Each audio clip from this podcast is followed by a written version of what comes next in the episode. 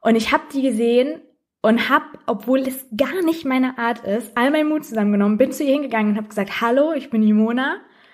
Ich glaube, ich würde gerne mal das machen, was du machst. Könntest du mir vielleicht deine E-Mail-Adresse geben? Und dann hat diese Redakteurin mich erst ein bisschen komisch angeguckt, hat mir dann ihre E-Mail-Adresse aufgeschrieben. Und dann war das für mich das größte Heiligtum, diese Adresse zu haben. Das war für mich wie, ich bin mit einem Fuß schon drin. Mhm. Das war jetzt mein Eintritt. Obwohl man im Nachhinein sagt, was soll diese Redakteurin, wie soll die mir helfen? Aber ich hatte diese E-Mail-Adresse. Und dann wollte ich irgendwann schreiben, tatsächlich, und habe diesen Zettel nicht mehr gefunden. Dann war der weg. Und das war wirklich, es hat mir das Herz gebrochen. Ich habe gedacht, jetzt ist alles vorbei. Und vor zwei, drei Monaten hatte ich einen Dreh für den WDR. Nee, nicht für den WDR, aber ähm, es sollte begleitet werden von der WDR Lokalzeit. Und dann gucke ich in die Dispo und dann fiel es mir wie schon von den Augen. Dann war das diese Redakteurin. Ich habe das moderiert und wir beide haben uns an diesem Drehort getroffen und liefen uns entgegen. Und sie sagt, Mona, weißt du es noch? Und ich sage, ja, ich weiß es noch. Und sie hat sich erinnert. Und das war so verrückt. Und da ist mir erstmal bewusst geworden, wie sehr ich das wollte. Mhm. Wie sehr ich das einfach die ganze Zeit schon wollte. Seid gegrüßt und willkommen zu Folge 18 des Untäglich Grüßt Podcast, in dem Tatjana und ich, Olivia, Gäste aus dem Journalismus zu ihrem Werdegang, den Höhen und Tiefen und dem Dazwischen des Berufsalltags und der Branche befragen. Das folgende Gespräch hat Tatjana alleine geführt. Und es lohnt sich auf jeden Fall, es in Gänze anzuhören, wie ich finde. Vor allem, kleiner Spoiler, wenn man Bücher mag. Dieses Mal zu Gast ist nämlich Mona Amesian. Mona ist 27 Jahre alt und arbeitet als Moderatorin und Journalistin für den öffentlich-rechtlichen Rundfunk. Dort moderiert sie unter anderem jeden Sonntagabend die Büchersendung 1 Live Stories des WDR Jugendsenders 1 Live. Kein Schreibwettbewerb war vor Mona früher sicher. Mit 13 schon schrieb sie für die Jugendseiten ihrer Stadtzeitung und wusste schon sehr früh, dass sie Journalistin werden will. Wir sprechen mit ihr darüber, woher eben dieses Selbstbewusstsein dafür kam, über ihren Weg, Zufälle und Begegnungen, die sie dabei geprägt haben und ihre Nische, nämlich die Bücher und warum Büchersendungen auch heute noch wichtig sind. Im Herbst 2021 bringt Mona dann ihr erstes eigenes Buch heraus. Unser Gespräch hat vor der Veröffentlichung der Bücherschau stattgefunden und deswegen konnten wir inhaltlich leider nicht so sehr in die Tiefe gehen. Aber wer mehr über dieses Buch wissen möchte, findet zum Beispiel auf Monas Instagram-Kanal mehr Informationen. Wie immer ist dazu alles verlinkt. Jetzt aber genug von mir. Ich übergebe an Tatjana und Mona Amesian. Viel Spaß! Beim Radiosender 1 Live hast du eine eigene Büchersendung, die 1 Live Stories heißt. Und darin interviewst du AutorInnen äh, über deren Bücher, die Entstehung und stellst Fragen ähm, zu Hintergrundinformationen ähm, und zur ja, ganzen Entstehung der Geschichten. Heute drehen wir den Spieß aber mal um und du bist mein Gast und äh, wirst Löcher in den Bauch gefragt. Und wir werden natürlich nicht drum rumkommen, über Bücher zu sprechen. Anfangen möchte ich allerdings mit einer Frage aus einem anderen Kunst-Kulturbereich, nämlich Musik. Oh. Ja. Ähm, wenn man dir auf Instagram folgt, dann äh, beobacht, äh, beobachtet man schnell, dass du ja häufig nach Buchtipps gefragt wirst, was so das erste Buch war, was du gelesen hast oder was du mit deiner Kindheit ähm, verbindest. Was ich jetzt aber von dir wissen möchte, ist, ähm, was denn so die erste Musik-CD war, die du besessen hast oder ein Album von einer Band. Erinnerst du dich da noch dran? Also meinst du jetzt so richtig Kinderkinder oder so Bravo? Nee, auch so, ja, so eher so, was war so die erste Musik-CD, nicht ähm, mhm. Rolf Zukowski, sondern nee, auch so ja, vielleicht irgendwie weiß. Popstars ja. oder sowas. Ja, genau, also diese ganzen Smash, Bravo, Popstars, diese ganzen Mixed-CDs äh, hatte ich natürlich auch. Mhm. Was da ja auch äh, das Ding war, die hatten ja durch diese Zahlen, hatten die ja auch immer so einen Sammelcharakter, so dass man das Gefühl hatte, jetzt habe ich die Bravo-Hits 21, jetzt brauche ich auch die Bravo-Hits 22. ähm, die hatte ich auf jeden Fall das erste Album, was ich hatte, was ich auch bis heute noch, glaube ich, wirklich von vorne bis hinten äh, auswendig kann. Ähm, wahrscheinlich weiß nicht das erste, aber das erste, was mir so richtig im Kopf geblieben ist, ist äh, Stadtaffe von Peter Fox. Mhm. Ein super geiles Album, ein Mega super cool. gutes Album und wirklich manchmal, wenn ich so jetzt irgendwie vorletzte Woche oder so, habe ich es nochmal angemacht, als ich joggen war und habe wirklich gemerkt, ich bin noch verdammt textsicher. Ich weiß gar nicht, in welchem Jahr das rausgekommen ist, aber das mhm. hat mich das hat mich wirklich, das, das war das erste Album, was mich so richtig geflasht hat. Ich war auch mal cool. auf einem Konzert von dem. Ja, ja wollte ich gerade fragen, ja. Mhm, ja, war ich. Und bei Seed auch. Also ich hab's alles mitgenommen. Ja, ach cool, okay. Ähm, dann lass uns mal von der Musik in den Journalismus gehen. Ähm, du hast Journalistik und Französisch studiert. Ich frage mich da so, sofort, woher kommt die Kombi? Und vielleicht kannst du auch einmal herleiten, warum überhaupt Journalismus? Was hat dich äh, inspiriert oder was hat dich fasziniert oder wer vielleicht auch? Mhm. Ich fange mal mit dem Journalismus, beziehungsweise bei mir war es ja Journalistik, also die mhm, Wissenschaft des genau, Journalismus ja. an, ja, genau, äh, weil das, da baute Französisch dann drauf auf. Und zwar war es bei mir im Prinzip so wie bei sehr, sehr vielen Menschen, die bei euch im Podcast zu Gast sind, wahrscheinlich das alles anfängt mit so einem Satz wie, ich habe schon immer sehr gerne geschrieben. das ähm, war bei mir tatsächlich so, also das war wirklich von Anfang an so, dass was herausgestochen ist bei mir, dass ich ganz, ganz viel Spaß an Sprache hatte, ganz früh gelesen habe, extrem früh auch Geschichten geschrieben habe. Ähm, jeder Schreibwettbewerb, der irgendwo in der Zeitung stand, ähm, kann man sich sicher sein, ich reiche da was ein mhm. und habe dann ganz früh für die Jugendseite in unserer äh, Stadtzeitung geschrieben, ganz, ganz viel. Also ich ab seit ich 13 war, ähm, bis dann eben zum Studium und habe dann irgendwann so gedacht, das ist das, was mir so viel Spaß macht und weil ich der festen Überzeugung bin, dass man das, was einem Spaß macht, irgendwie weiterverfolgen sollte und im besten Fall zum Beruf machen sollte, ähm, habe ich überlegt, wie kann ich das machen und ähm, habe dann so ein paar Möglichkeiten nach ähm, Abitur abgewogen, wie ich das hinbekomme und habe mich dann auf Empfehlung von verschiedenen Personen, mit denen ich gesprochen habe, für das Journalistikstudium in Dortmund entschieden, was mhm. ja sehr, sehr klein ist. Also äh, das sind immer nur so 30 ähm, Studierende pro Jahrgang, pro Journalistikjahrgang. Es gibt dann noch Musikjournalismus und Wirtschaftsjournalismus und Wissenschaftsjournalismus, aber Journalistik sind wirklich, ist wirklich wie eine Schulklasse. Und äh, blöderweise war ich in diesem Doppeljahrgang in Nordrhein-Westfalen, wo die zwölfte und dreizehnte Klasse ein Jahr zusammen Abitur gemacht hat, 2013. Das heißt, es gab Unmengen an Bewerbungen für diesen Studiengang. Und dann bin ich da aber reingekommen und da war es so, dass man ein Nebenfach wählen musste, weil mhm. eben Journalistik ja so ein sehr breit angelegter Blick auf, ähm, auf dieses Berufsfeld ist war, glaube ich, der Gedanke dahinter, dass man noch äh, ein Fach wählt, womit man sich so ein bisschen spezialisiert. Und da habe ich auf diesen Plan geguckt und da war sowas drauf wie ähm, Politik und Wirtschaft und Sport und sowas und eben auch Französisch und weil das meine äh, zweite Muttersprache ist und ich dachte, da gehe ich jetzt noch mal so richtig richtig tief dran, äh, auch grammatikalisch und so, habe ich das dann genommen und daher kam diese Kombi. Mhm. Und äh, jetzt hast du gesagt, du hattest äh, vor dem Studium schon total viel geschrieben ähm, für die Lokalzeitung ähm, und bei Wettbewerben äh, Texte mal eingereicht. Waren das deine ersten journalistischen Erfahrungen ähm, bis zu deinem Weg beim WDR oder gab es da bei dir auch noch andere Stationen, ähm, bis du das Volo gemacht hast? Also irgendwelche Praktika oder Praxiserfahrungen? Ja. Also die Hauptpraxiserfahrung war wirklich die Zeitung Mhm. Das äh, Schreiben da, das war echt sehr, sehr viel. Also ich habe jetzt den Ordner noch die Tage rausgeholt und habe wirklich da mal durchgeguckt. Also das ist echt schon heftig, wenn ich jetzt überlege, das habe ich alles in meiner Freizeit gemacht, weil was habe ich da für so einen Text bekommen da auf dieser Jugendseite? Das, keine Ahnung, da habe ich 10 Euro oder so äh, für bekommen. Es war einfach ein riesig, riesig großes Hobby. Und dann die Lokalzeitung, das war dann schon ein bisschen bisschen mehr auch Nebenjob. Und dann habe ich nach dem Abitur ein Praktikum machen müssen, um auch zugelassen zu werden in Dortmund fürs Studium.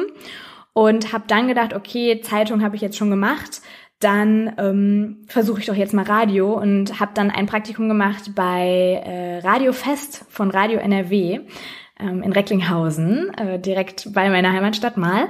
Und äh, war da dann für sechs Wochen, habe da auch wirklich rückblickend so viel übers Radio machen gelernt, weil ich da so viel direkt machen durfte, eine Umfrage nach der anderen gemacht habe, aber wirklich ohne, dass ich es irgendwie blöd fand oder so, weil oft wird ja so mit Blick auf Radio so, ja, dann musst du da ganz viele Umfragen mhm. machen und ne, Umfragen werden immer so klein gemacht, aber ich finde Umfragen so essentiell und ich habe da so viel mitgenommen und habe echt danach gedacht, boah, vielleicht ist es auch das, ich weiß es nicht. Und äh, das war eben diese Zulassungsvoraussetzung fürs Studium. Und ähm, bevor ich dann ins Volo gegangen bin, habe ich während des Studiums noch ähm, bei WDR Grenzenlos mitgemacht. Das ist so eine Talentwerkstatt für angehende Journalistinnen und Journalisten mit Migrationsgeschichte. Mhm. Da habe ich mich beworben im ersten Semester, glaube ich, und äh, war dann da auch für sechs Wochen. Das war so eine Seminarphase, eine kleine, und dann eine Hospitanzstation, also im Prinzip wie das WDR-Volontariat in mini, mini klein.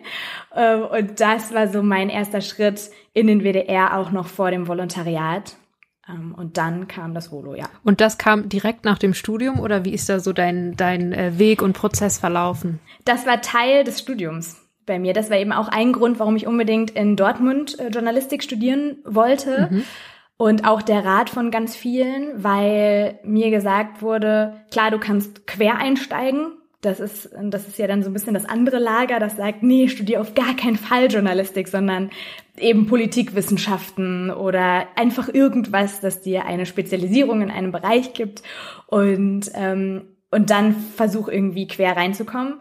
Und die Tippseite, die ich eben mir zu Herzen genommen habe, war die, die gesagt hat, Journalistik ist super in Dortmund, weil du eben dieses Volontariat sicher heißt. Deswegen ist dieser Studiengang auch so klein, mhm. weil alle, die da angenommen werden, ähm, haben quasi ein Volontariat wirklich safe in der Tasche. Sie haben also so viele Volontariatsplätze wie Studierende und als es dann soweit war, das war im fünften und sechsten Semester, also da geht der Bachelor zwei Semester länger, weil man eben dieses Jahr dazwischen hat.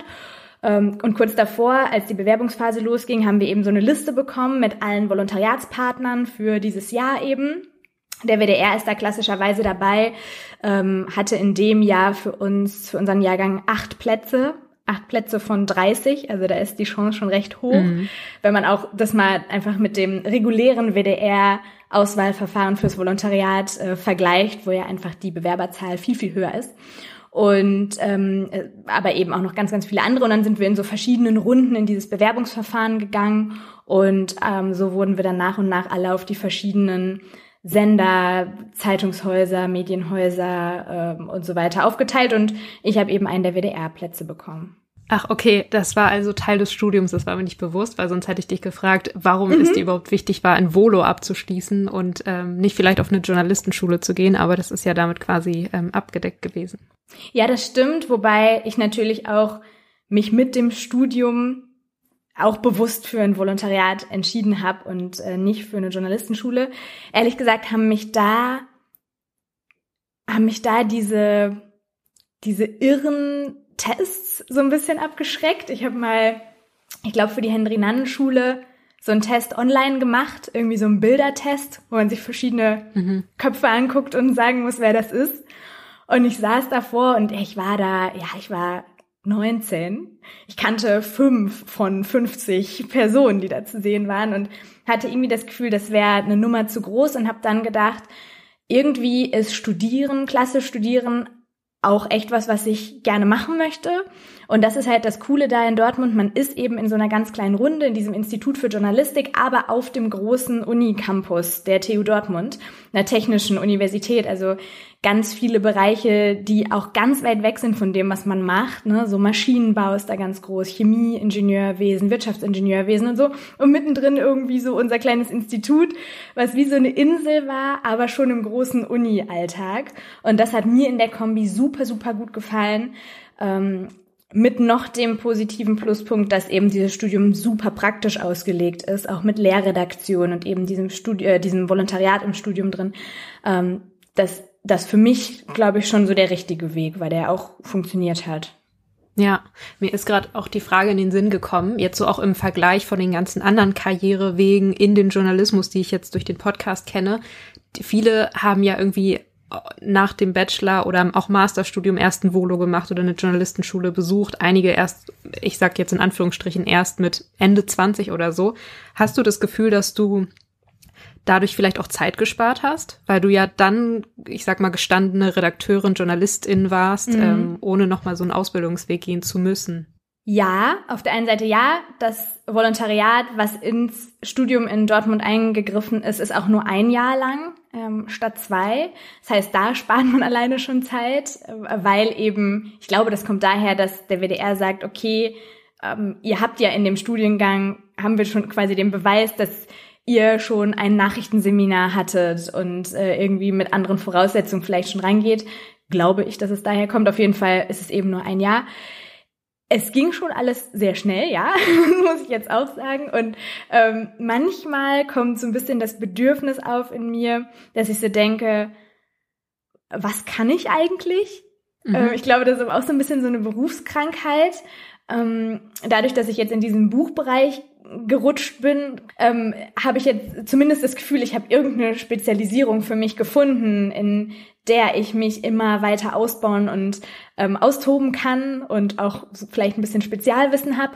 Aber ansonsten geht man natürlich aus diesem allgemeinen Journalistikstudium raus oder auch, wenn man jetzt einfach Journalismus irgendwo studiert oder so, ähm, ohne jetzt äh, eine richtige Wissenschaft studiert zu haben und in einem, in einem ganz speziellen Bereich ähm, sich mehrere Jahre wirklich eingelesen und belehrt worden zu sein, ist es schon so, dass man, glaube ich, schnell denkt, oh, vielleicht müsste ich noch mal irgendwie einen Master draufsetzen, der mich noch mal irgendwie intellektuell in eine andere Richtung ähm, fördert oder fordert. Äh, das kommt manchmal auf, aber ähm, zumindest jetzt im vergangenen Jahr habe ich auch mein, ähm, mich an mein erstes eigenes Buch gesetzt und das hat mich, glaube ich, so ein bisschen damit versöhnt, dass ich dachte, dann mhm. habe ich jetzt halt das gemacht. Dazu habe ich am Ende auch noch ein paar Fragen, äh, wenn du, ja. wenn du äh, schon was verraten magst. Ähm, ich hätte dich jetzt eigentlich gefragt, ähm, das hast du jetzt eigentlich auch mit äh, beantwortet, ob du dir nachträglich nicht doch noch gewünscht hättest, ähm, was fachspezifischeres studiert zu haben. Ja, Aber also nicht gewünscht und ich könnte es ja machen. Mhm. Also es hält mich ja niemand davon ab. Ich könnte ja jetzt morgen sagen, ich bin 27 gerade, ich kann locker jetzt noch was, ich kann jetzt noch ein Medizinstudium mm. anfangen, wenn ich möchte, aber um Gottes Willen, bitte nicht. Ähm, aber also wenn ich es wirklich bereuen würde oder wenn ich es mir wünschen würde, würde ich es machen. Es ist eher manchmal nur so ein Grundrauschen, was ich äh, in mir habe, dass ich denke, also vor allem an schlechten Tagen, ne, mein Bruder operiert Menschen So, äh, Freunde von mir rechnen irgendwelche Maschinen aus mhm. und äh, bauen ganze Chemieanlagen und ich, was, was, was kann ich eigentlich? Aber an guten Tagen weiß ich schon auch, was ich kann und fühle mich damit sehr, sehr wohl. Aber es sind manchmal so, so Momente, ich glaube auch, das haben echt, echt viele. Aber wäre es wirklich ähm, vorherrschend, dieses Gefühl, dann würde ich es auch ändern, aber das ist es nicht. Ja. Ah, ich finde das sehr spannend. Ähm, eine andere Frage, äh, die mir auch aufgekommen ist bei deinem Werdegang oder eine Beobachtung ist, ähm, du warst ja, ich glaube, ausschließlich ähm, für öffentlich-rechtliche Formate tätig. Ist das Zufall? Nee, ist es nicht. Ich glaube, das hat sich so ergeben, oder nee, sagen wir so, ich hatte schon immer eine Affinität für öffentlich-rechtlichen Journalismus. Fand ich schon immer cool, hat sich mir schon immer erschlossen, haben wir auch im Studium in verschiedenen Fächern natürlich rauf und runter besprochen, woher das kommt, wie da die Gedanken hinter sind, was die Grundsätze sind von öffentlich-rechtlichem ähm, Arbeiten im Journalismus fand ich schon immer sehr, sehr gut. Und dann kam es, glaube ich, so, dass ich einfach so super früh dieses äh, WDR Grenzenlos Projekt gemacht habe. Da war ich ja wirklich gerade 19 oder 20, also war im ersten Studiensemester, mhm. gerade nach dem Abitur, steht man auf einmal da im WDR und hat diese Seminare da und, und ist da in den Räumen der Aus- und Fortbildungsredaktion und dann noch einen ganzen Monat war ich bei Planet Wissen und Planet Schule in Dortmund in der Redaktion und habe halt so wirklich gemerkt, wow.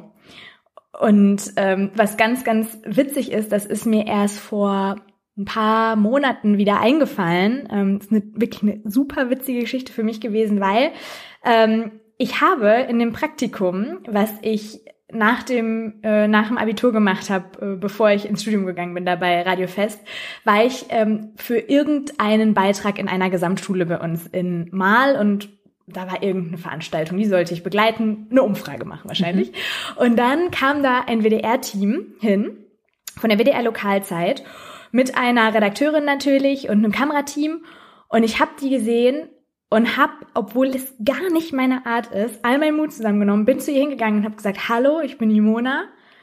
Ich glaube, ich würde gerne mal das machen, was du machst. Könntest du mir vielleicht deine E-Mail-Adresse gegeben? Ach. Und dann hat diese Redakteurin mich erst ein bisschen komisch angeguckt, hat mir dann ihre E-Mail-Adresse aufgeschrieben. Und dann war das für mich das größte Heiligtum, diese Adresse zu haben. Das war für mich wie, ich bin mit einem Fuß schon drin. Mhm. Das war jetzt mein Eintritt. Obwohl man im Nachhinein sagt, was soll diese Redakteurin, wie soll die mir helfen? Aber ich hatte diese E-Mail-Adresse. Und dann wollte ich irgendwann schreiben, tatsächlich, und habe diesen Zettel nicht mehr gefunden. Dann war der weg. Und das war wirklich, es hat mir das Herz gebrochen. Ich habe gedacht, jetzt ist alles vorbei. Und vor zwei, drei Monaten hatte ich einen Dreh für den WDR. Nee, nicht für den WDR, aber ähm, es sollte begleitet werden von der WDR Lokalzeit. Und dann gucke ich in die Dispo und dann fiel es mir wie schon von den Augen. Dann war das diese Redakteurin. Ich habe das moderiert und wir beide haben uns an diesem Drehort getroffen und liefen uns entgegen. Und sie sagt, Mona, weißt du es noch? Und ich sage, ja, ich weiß es noch. Und sie hat sich erinnert. Und es war so verrückt. Und da ist mir erstmal bewusst geworden, wie sehr ich das wollte. Mhm. Wie sehr ich das einfach die ganze Zeit schon wollte. Und dann kam Grenzenlos und dann kam das Volo und dann bin ich geblieben. Also es war halt alles so sehr, sehr stringent, ohne dass ich jetzt private ähm, Medienunternehmen verteufelt, überhaupt nicht. Ähm, aber irgendwie hat es mich da so hingetrieben und hingezogen und noch bin ich da. Mal gucken. was noch ja, so kommt. schöne Geschichte. Ich würde noch gerne wissen, ob du denn, also jetzt hast du auch schon ähm, vorweggenommen, wenn du jetzt im, äh, vergleichst, was so dein Bruder macht oder deine Freunde, die irgendwie da ich will nicht sagen am offenen Herzen operieren, aber irgendwie total verrückte Sachen. Doch. ja gut, der Bruder dann schon. Ähm, ich will eigentlich darüber, äh, darauf hinleiten, ähm, ob du denn schon mal ja Zweifel hattest ähm, oder Sorgen und Schwierigkeiten, ob du deinen Platz findest im Journalismus. Irgendwie nicht. Und das, äh, wenn man das so sagt, dann äh, klingt das immer so ein bisschen arrogant. Überhaupt nicht. Finde ich. Also ich, ich finde schon, weil ähm, also es, es könnte ja auch sein, dass es einfach aus so einer Selbstsicherheit hergerührt hat, dass ich dachte, ich bin so geil, es wird schon klappen. Mhm. So war es gar nicht, mhm. wirklich gar nicht. Sondern es war einfach alternativlos bei mir. Also es war so, das ist das, was mir super viel Spaß macht. Und obwohl natürlich nach dem Abitur auch aus von familiärer Seite mal ähm, ja so die, der ein oder andere Schubser kam, willst du nicht doch irgendwie Medizin oder doch Politik oder Jura ist doch auch cool, ohne mich dahin zu drängen, aber einfach so dieses Journalismus-Ding ist natürlich auch so ein bisschen ja so als brotlose Kunst abgestempelt und so ein bisschen ja ich weiß auch nicht, nicht so greifbar für einige Menschen. Und für mich war es aber so klar, dass ich das mache und ich hatte auch keinen Masterplan. Ne? Also auch wenn das jetzt so klingt mit, ich spreche da die WDR-Redakteurin an und grenzenlos und so, sondern ich hatte, ich habe mich nicht irgendwo gesehen oder habe eine Moderatorin im Fernsehen gesehen und gedacht, da will ich hin oder Radio gehört und gedacht, da will ich hin. Ich habe einfach nur gedacht, ich geh jetzt mal an dieser Kreuzung da entlang und guck mal, wo der Weg hinführt. Aber ich war mir irgendwie innerlich sicher, das ist mhm. es. Also ich habe da nicht einmal dran gezweifelt, nicht einmal. Und das ist so schön für mich jetzt so rückblickend, ähm, das so zu spüren, weil es mir, glaube ich, ganz, ganz viele Sorgen auch so nach dem Abitur erspart hat, wenn ich jetzt äh, immer mal wieder mit, gerade jetzt in dieser Zeit, aber auch ganz generell mit jungen Leuten spreche, die nach dem Abitur da stehen, ja auch noch ein Jahr jünger sind als ich war und, und einfach gar nicht wissen.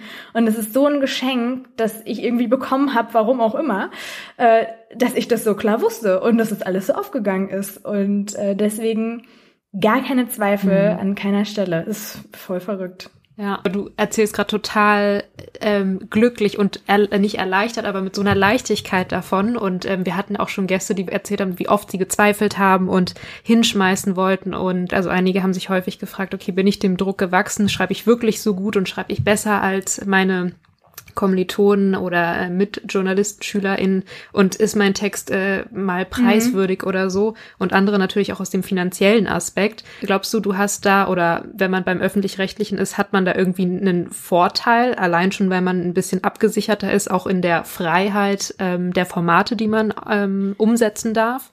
Wahrscheinlich ja. aber auch erst, wenn man da wirklich angekommen ist. Mhm. Und äh, diese, diese Sicherheit, die ich gerade beschrieben habe, die hatte ich auch schon, als ich, wie, gesagt, da bei Radio Fest saß oder vorher bei der Maler Zeitung gearbeitet habe oder bei der Jugendseite geschrieben habe oder im Studium in irgendeinem Seminar saß.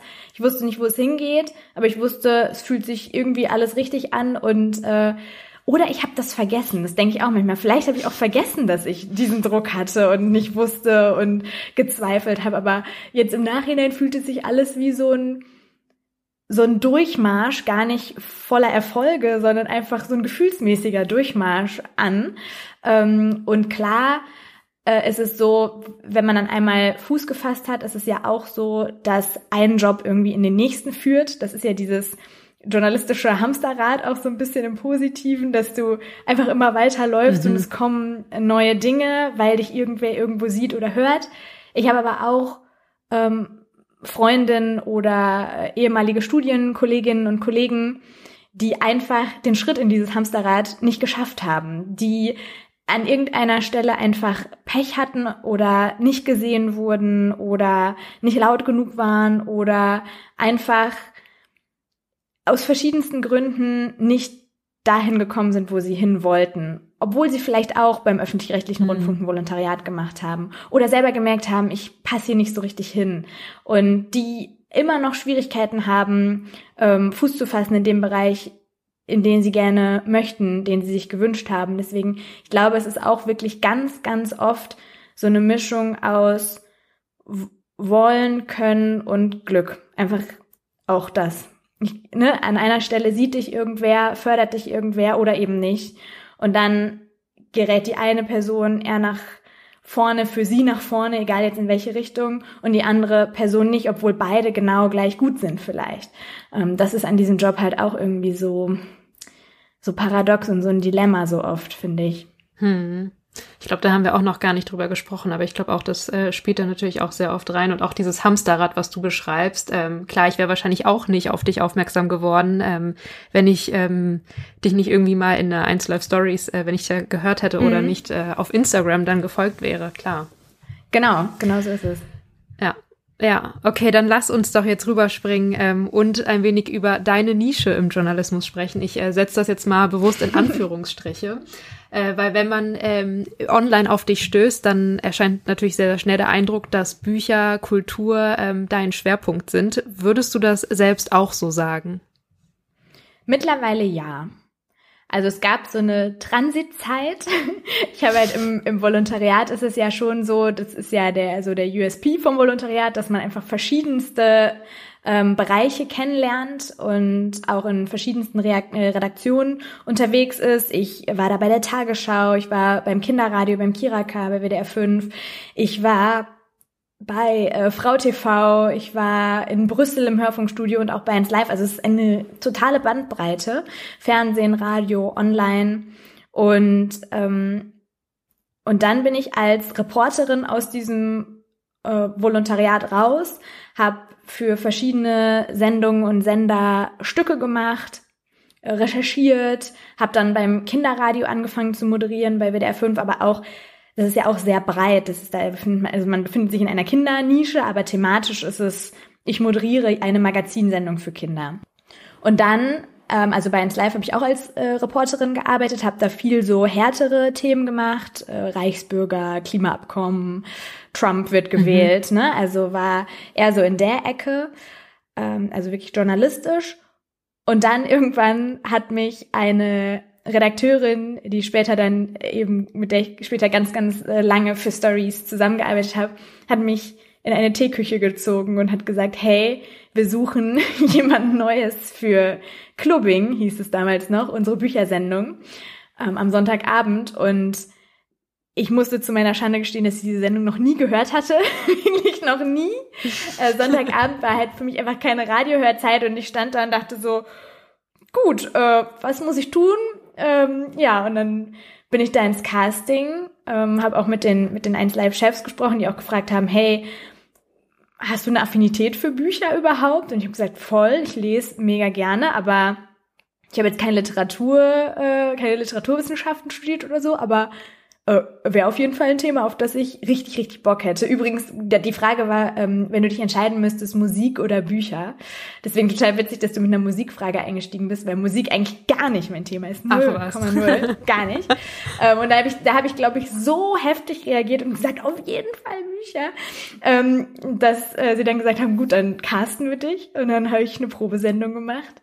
Und äh, seitdem, jetzt seit vier Jahren, bin ich da drin und das ist für mich auch einfach der beste Beweis dafür, dass man einfach sich in ein Thema einarbeiten kann. Mhm. Also Bücher waren vorher mein Hobby, aber jetzt auch nicht so, dass ich ähm, 20 in der Woche gelesen habe, sondern ein ganz normales Leseverhalten, einfach nur konsistent immer.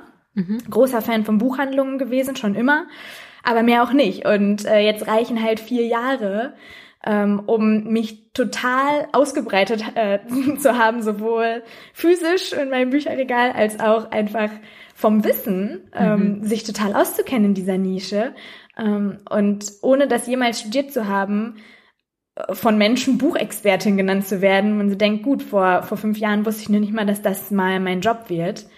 Ähm, das finde ich ganz, mhm. ganz spannend und das funktioniert wahrscheinlich nur in unserem ja. Job so, so schnell.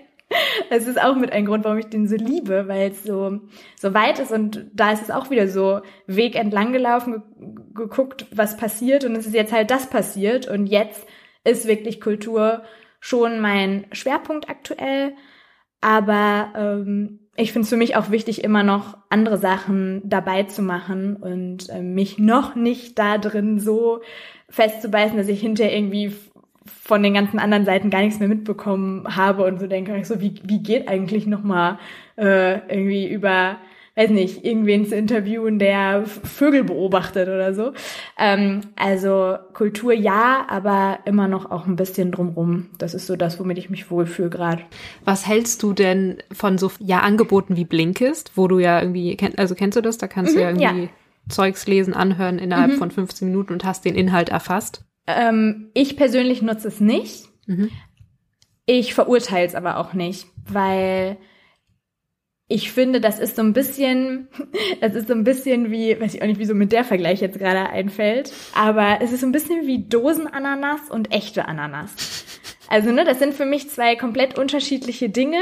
Beides hat seine Berechtigung, aber geiler ist schon die echte Ananas und äh, die Dosenananas ist so ein bisschen, ja, so ein bisschen der Abklatsch von, von der echten. Also ich habe das Buch dann halt 15 Minuten zusammengefasst bekommen, aber mhm. gelesen habe ich es nicht. Ähm, und das ist, glaube ich, für Sachbücher echt super geil. Mm, ähm, ich weiß gar nicht, ob es da auch Romane gibt. Ich glaube, das ist hauptsächlich für Sachbücher. Ne? Und da ist es wirklich super, weil du kriegst eine ein kleine Zusammenfassung, aber natürlich können die dir auch nicht das ganze Buch äh, wiedergeben. Also es ist eher so, so ein längerer Sneak Peek und dann, wenn es mich interessiert, würde ich es nochmal lesen. Es ist eigentlich für mich eher wie so eine Leseprobe. Aber warum nicht, wenn man, ja. wenn man das nutzt und mag? Aber es ersetzt kein Lesen. Nee, ich glaube auch. Und ich glaube, der USP ist tatsächlich auch auf Sachbücher, wie du schon sagst. Ja. Wenn ich das dann jetzt richtig verstanden habe, ähm, bist du bei äh, Clubbing damals reingerutscht als äh, Moderatorin und ähm, dann wurde Clubbing irgendwann mal zu 1 Live Stories. Wurde das Konzept damals eigentlich auch verändert oder einfach nur der Name und vielleicht irgendwie ein bisschen Branding? Also als ich die Sendung übernommen habe, habe ich mit der besagten Redakteurin, mit der Daniela Diaz, habe ich die Sendung ein bisschen angepasst. Also diese Lesungen, die wir machen, die waren da noch mit Publikum, was man sich jetzt gar nicht mehr vorstellen kann. Jeden, oh. jeden Freitagabend war ein Publikum da und jeden Freitagabend saß ich auf dieser kleinen Bühne da in meinem Livehaus und habe äh, die Lesung da moderiert und äh, da haben wir das ein bisschen interaktiver gemacht. Wir haben so ein bisschen ähm, in der Lesung zum Beispiel ähm, die Musik geändert. Da lief vorher, ähm, deswegen hieß es auch Clubbing, lief so, so DJ-Sets liefen da ähm, und eher so elektronische Musik und dann jetzt waren es einfach, ähm, seit ich es moderiere, sind es einfach äh, normale Rotationssongs von 1 Live, die geplant werden von der Musikredaktion, halt so Kleinigkeiten, aber ansonsten äh, und so Inhalte in der Sendung haben sich auch so ein bisschen verschoben, ähm, in diese Magazinsendung, die dann jeden Sonntag noch vor der Lesung läuft. Mhm. Ähm, aber an sich ist es erstmal gleich geblieben. Es war dann nur so, ich habe es ja auch noch zwei Jahre, glaube ich, oder anderthalb Jahre als Clubbing moderiert und es war immer so, dass, dass ständig Leute diese Sendung für eine ähm, Musiksendung gehalten haben. Also wir hatten dann so, so eine Facebook-Gruppe, wo wir immer eingeladen haben zu den Lesungen und ähm, dann werden, wenn wir es freigeschaltet haben, wurden die Einladungen an alle Freunde verschickt. Und dann haben mir echt Menschen geschrieben, hä, zu welchen Partys lädst du mich da immer freitagsabends ein? Weil Clubbing natürlich total danach klingt. Voll. Ähm, und weil es auch einfach zum Konzept so nicht mehr gepasst hat, weil da kein DJ mehr mit in der Lesung war und so weiter. Und dann haben wir einfach irgendwann gesagt, Dani und ich, ähm, zusammen natürlich mit äh, der 1 Live Wellenleitung, also mit der Wellenleitung und äh, den Chefs und so weiter, wir ändern jetzt diesen Namen der Sendung und ähm, gucken mal, was da am besten passt. Haben dann ganz, ganz viel gebrainstormt. Es war auch sehr, sehr spannend zu gucken, wie, wie wird sowas gemacht? Wie, wie entsteht ein Name von einer Radiosendung? Ja, und dann war irgendwann Stories da. Ähm, parallel dazu haben Dani und ich äh, für Funk noch den Stories ähm, Instagram-Kanal mhm. gepitcht und dann hinterher auch launchen dürfen mit denen. Den haben wir eineinhalb Jahre gemacht und das war dann quasi das neue Stories. Die ähm, Sendung ist relativ ähnlich geblieben, außer natürlich das, das Branding und auch so zwei, drei Details. Aber es kam dann eben noch Instagram dazu, eine super intensive Zeit, als wir diesen Kanal hatten, richtig, richtig toll, ultra viel gelernt, auch mal so ein ähm, Produkt mitzuentwickeln. Also den Hauptteil ähm, hat äh, Dani gemacht, auch so hinterher natürlich, was die redaktionelle Seite anging, aber ich war halt ähm, Presenterin und habe da äh, die Inhalte mitentwickelt, vor allem am Anfang. Und äh, das war einfach, das war richtig geil. Mal so, also auch mal so, so richtig crossmedial. Wir machen Radio auf der einen Seite und dann sprechen wir mit den Autorinnen und Autoren auch noch für die Insta-Seite und machen da aber auch noch eigene Inhalte. Und es war echt eineinhalb Jahre lang so ein komplettes Gesamtprodukt. Super anstrengend, super zehrend, vor allem als es dann, ähm, als dann klar war, es läuft nicht weiter. Es war eine mega schlimme Zeit. Mhm. Aber rückblickend total geil, dass ich es machen durfte. Es war richtig gut. Ja. Und sag mal, jetzt ist ähm, euer Format 1 Live Stories. Warum ist es so wichtig, dass es das gibt? Weil, also, wenn ich das also richtig verstehe, 1 Live ist ja der Radiosender vom WDR für eine eher jüngere Zielgruppe und ähm, ich finde die Sendung auch mega unterhaltsam. Also ich höre sie super, super gerne.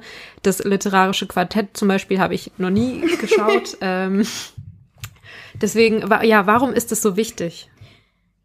Damit Menschen wie du eine Sendung haben, die sie gerne hören. Ja, also das ist ja tatsächlich so, ne, dass ähm, auch eigentlich, wenn man sich so das Profil von 1 Live anguckt und auch so 1 Live ähm, im Tagesprogramm hört, ist es ja schon eine andere Richtung als das, was ich da am Sonntagabend mache. Aber genau das finde ich halt so extrem cool, dass sich ein Jugendsender wie 1 Live das immer noch leistet, äh, sich gönnt, vier volle Stunden äh, Popkultur am Sonntagabend im Programm zu haben. Und klar, der Sonntagabend ist nicht der Dienstagmorgen in der Primetime. Das ist aber auch total gut so. Also ich liebe die Stimmung mittlerweile am Sonntagabend, obwohl es natürlich privat auch jetzt schon heavy ist, äh, vier Jahre lang keinen einzigen Sonntag mehr quasi gehabt zu haben. Aber ähm, diese Sonntagabendstimmung ist schon eine sehr besondere und vor allem dieses Thema ist mir auch so doll ans Herz gewachsen und ich habe durch Stories im Radio, aber vor allem dann auch durch Stories bei Instagram, äh, weil da natürlich dann auch die Rückmeldungen kommen, Nachrichten kommen, Kommentare kommen, gemerkt, mh, mm, wie besonders es ist, wenn man wenn man es schafft, junge Menschen zum Lesen zu bringen. Und äh, das trotz dieser Schreihälse, die überall rumkrakehlen, äh, die jungen Menschen lesen nicht, das Buch wird sterben, ähm, es ist kein Thema mehr für junge Leute.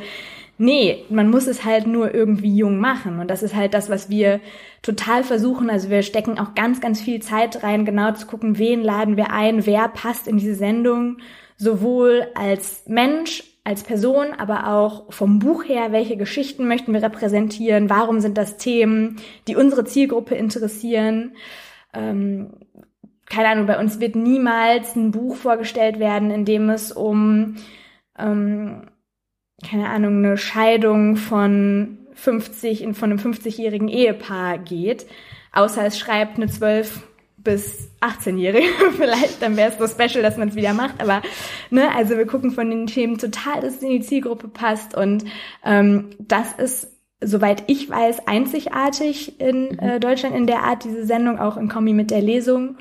Und ähm, das ist ja auch einfach Teil des Auftrags des öffentlich-rechtlichen Rundfunks, ne, da eine Vielfalt zu bieten ähm, und auch Kultur den Menschen nahezubringen und vor allem eben auch einer jungen Zielgruppe. Das ist halt, das ist total geil, dass 1Live das noch macht. Mhm finde ich. Ja, und ähm, um jetzt nochmal anzuknüpfen an das Thema von vorhin mit dem, ähm, ja, mit dem äh, Fachstudium, hättest du dir manchmal gewünscht, du hättest Literatur studiert?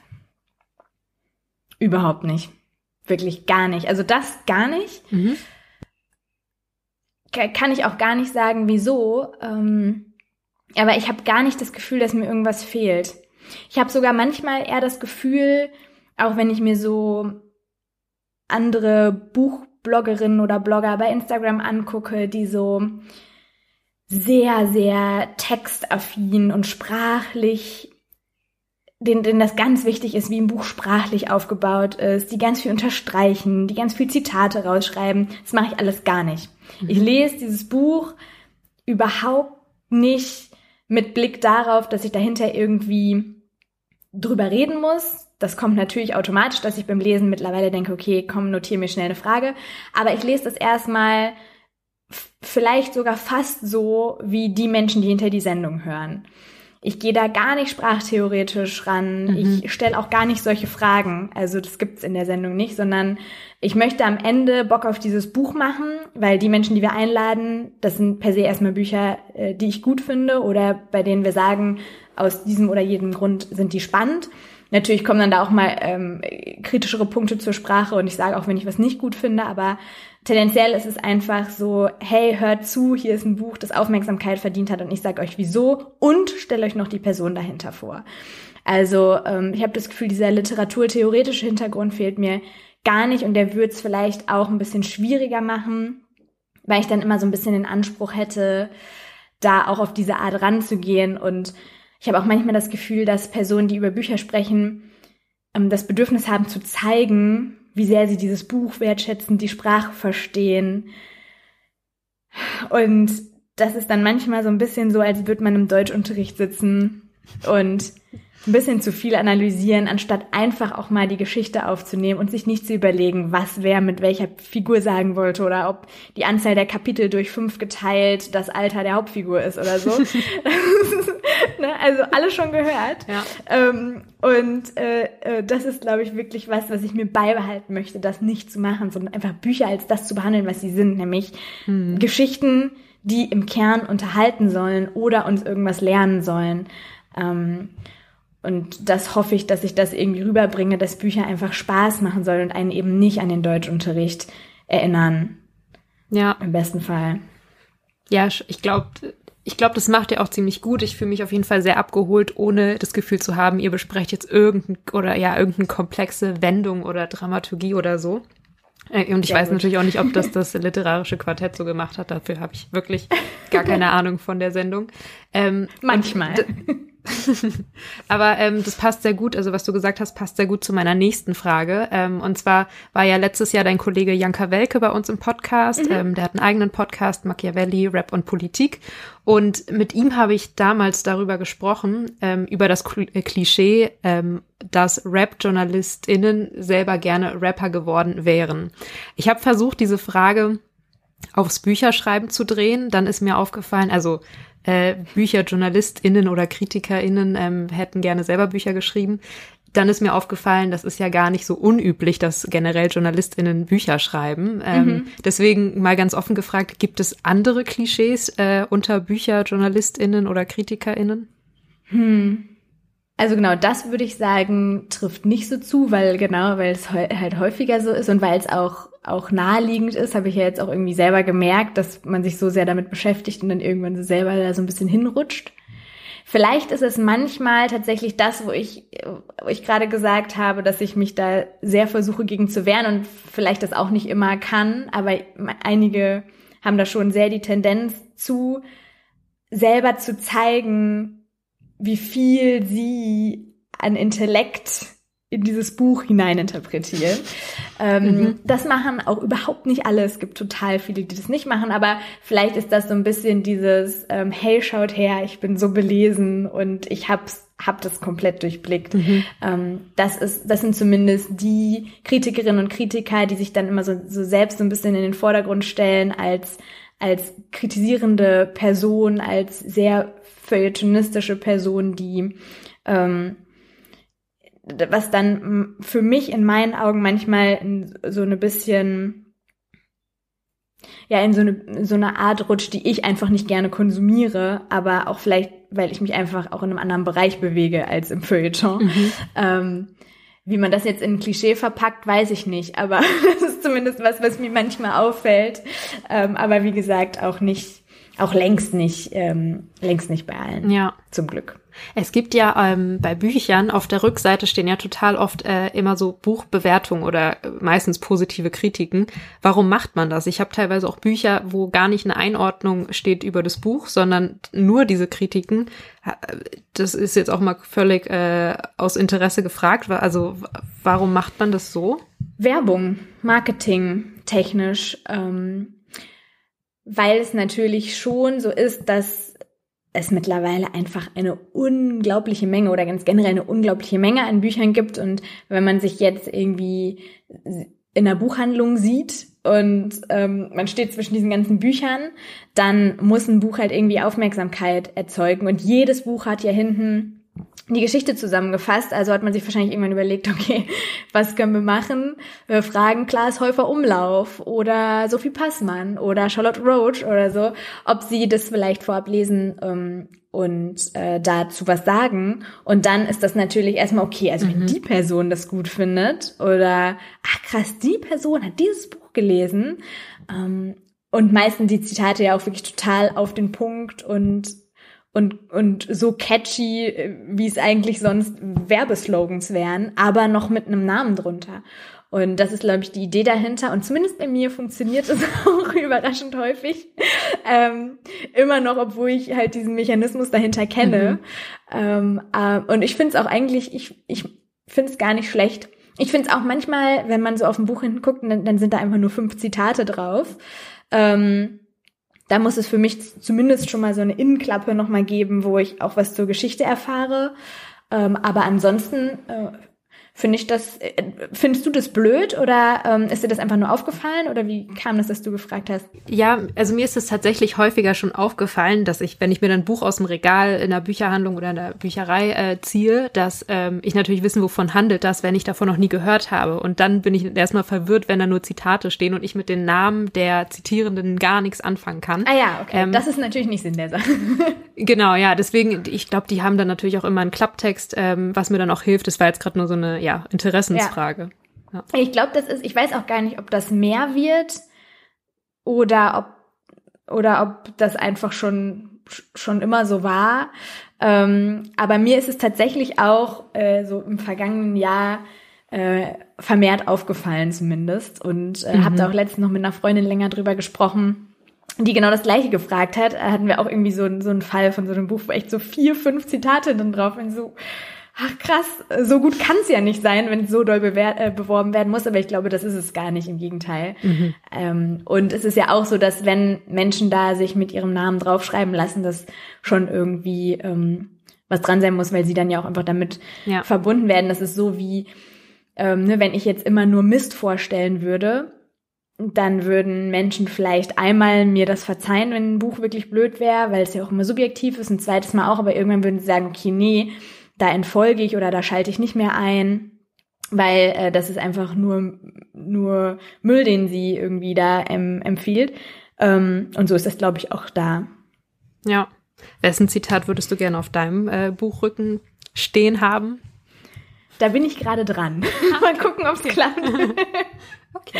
Nein, also ähm, das ist tatsächlich äh, ehrlich total schön, wenn man dann einer Person, die man sehr schätzt, auch, also ne, jetzt aus dem, aus dem Buchbereich, wenn man da sagt, hey, ich, ich schreibe ja gerade, hast du Lust, das einfach mal zu lesen? Und die Person sagt ja und ist dann mit einer der ersten Personen, die dieses Buch liest, auch noch im, im recht unfertigen Zustand, mhm. aber schon so die erste Person, die einem dann ähm, mal so eine Rückmeldung gibt, das fühlt sich total gut an und ist für mich viel, viel mehr als ein Zitat mhm. gewesen. Also das war bei mir schon. Und, ähm, und ich fand, das war mit einer der schönsten Momente, wenn man dann mit einer Person, die man einfach für ihre Arbeit äh, total bewundert seit Jahren, und ähm, mit der Person schon oft über ihre Bücher gesprochen hat, wenn die dann auf einmal was zum eigenen Buch sagt ähm, und das Ganze so ein bisschen umgedreht ist. Das hat mir sehr, sehr viel Spaß gemacht. Ich bin gespannt. Hast du dir, ähm, hast du dir eigentlich deine TestleserInnen äh, bewusst ausgesucht oder ist das sowas, was der Verlag teilweise auch vorgibt? Ich habe gar keine. Ach so. Tatsächlich. Nee, also ich habe ähm, mein ähm, meinen Eltern ähm, immer vorgelesen, ähm, 20 Seiten Abstand, weil mein Vater auch eine ganz große Rolle spielt im Buch. Und ansonsten, ja, eben äh, die besagte Autorin und ein, zwei Leute so aus dem nächsten Umfeld ähm, immer mal wieder so einzelne Kapitel. Aber so richtige Testleserinnen oder Leser hatte ich gar nicht. Ah, okay. Ich weiß auch gar nicht, ob das, ich muss ich mal weiter nachforschen, ob das äh, sonst häufiger üblich ist. Ich glaube, es ist mehr bei, bei so ganz klassischen ähm, Romanen, die man, wo man wirklich auch so Figuren aufbaut und plottet und dann gucken muss, ob die Geschichte so funktioniert. Das ist jetzt bei mir ähm, mm. nicht so. Äh, da es total ein total persönliches Buch ist, was ähm, auch im Sachbuchbereich erscheinen wird, aber zwar schon sehr erzählerisch, aber es ist es ist einfach eine persönliche Geschichte und da ähm, geht, glaube ich, einfach mehr darum, dass dann so die Leute, die darin vorkommen, äh, d'accord damit sind und, mhm. und ich. Ähm, ja, aber so richtig, nee, Test gelesen hat niemand. Okay, ich stelle gleich noch ein paar Fragen. Ich wollte eigentlich noch, ähm, noch ein bisschen über 1 Live Stories quatschen. Ich habe noch ein, zwei Fragen. Mhm. Jetzt ist der Bruch so, so hart, aber ich glaube, das verkraften die, ähm, die ich ZuhörerInnen. Und zwar, ähm, ihr, genau, ihr interviewt einmal die Woche oder du interviewst einmal die Woche AutorInnen und dann hast, habt ihr da auch immer noch so ein paar Lese, Lesungselemente drin, was ich total schön finde, weil man da irgendwie echt auf den Geschmack, auf den Geschmack des Buches kommen kann. Ähm, mich würde interessieren, nach welchen Kriterien ihr die Gäste ähm, auswählt. Also du hast vorhin schon gesagt, die müssen dich natürlich interessieren, aber gibt's da noch, ähm, wie, wie stößt ihr auf die? Also, dass sie mich interessieren müssen, ist äh, gar nicht das Haupt Kriterium, weil sonst wäre das ja eine ähm, Monas, Monas Lieblingsbüchershow. Also das, das gar nicht. Es ist äh, natürlich schon so, dass ich auch damit drauf gucke auf diese Liste und äh, wenn jetzt irgendwie zwei Bücher zur Auswahl stehen, da reinlese und gucke, welches ich ähm, interessanter finde. Aber das ist dann gar nicht immer unbedingt nur mein eigener Geschmack, sondern ich versuche dann immer zu unterscheiden in, ist das, ähm, ist das handwerklich nicht gut oder ist das in meinen Augen einfach nicht gut, weil es nicht mein Geschmack ist? So, und wenn es nicht mein Geschmack ist, dann muss ich das zur Seite schieben, dann ist es einfach vielleicht trotzdem ein sehr, sehr gutes Buch, über das es sich zu reden lohnt. Ähm, und dann mache ich das auch. Und fast immer bin ich nach dem, nach dem Gespräch irgendwie versöhnter mit dem Buch oder lese es nochmal mit anderen Augen ähm, ne, oder sehe die Geschichte einfach nochmal mit anderen Augen. Also das spielt gar nicht so viel rein. Wir haben aber so ein paar Kriterien einfach, ähm, wie ich das vorhin schon gesagt hatte, in Bezug auf die Zielgruppe, mhm. die eins live hört. Also wir gucken ähm, ganz doll auf das Thema des Buches, inwieweit das ähm, mit der Zielgruppe zu tun hat. Also ähm, wie gesagt, zum Beispiel diese, bleiben wir bei diesem, bei diesem Scheidungsthema von gerade. Wahrscheinlich würden wir keine Geschichte mit reinnehmen, die von der Scheidung eines äh, Mitte 50 äh, Jahre alten Ehepaars äh, erzählt. Aber wenn zum Beispiel diese Geschichte aus der Sicht eines Kindes geschrieben ist, also einer einer 20-jährigen Tochter oder so, die davon erzählt, dann ist es wieder total im Fokus, weil dann ist es wieder der Blick der Zielgruppe.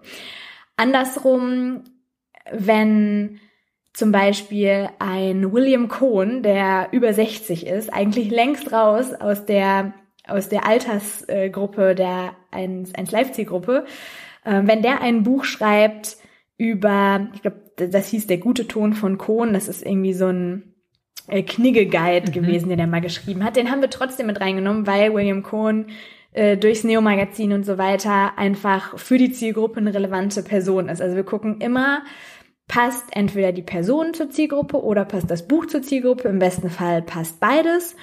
Und da gehen wir dann einfach ganz klassisch die Verlagsvorschauen durch, die ja immer so ein halbes Jahr vor dem Erscheinen der Bücher rauskommen, einmal im Frühjahr, einmal im Herbst. Und äh, und schauen dann, was passt, was passt nicht, lesen rein, fragen an und stellen dann so nach und nach ähm, eben unser, unser Line-up sozusagen äh, zusammen und gucken dann natürlich auch, dass wir ähm, ein Gleichgewicht haben zwischen Verlagen, dass wir ein mhm. Gleichgewicht haben zwischen ähm, männlichen und weiblichen Autoren.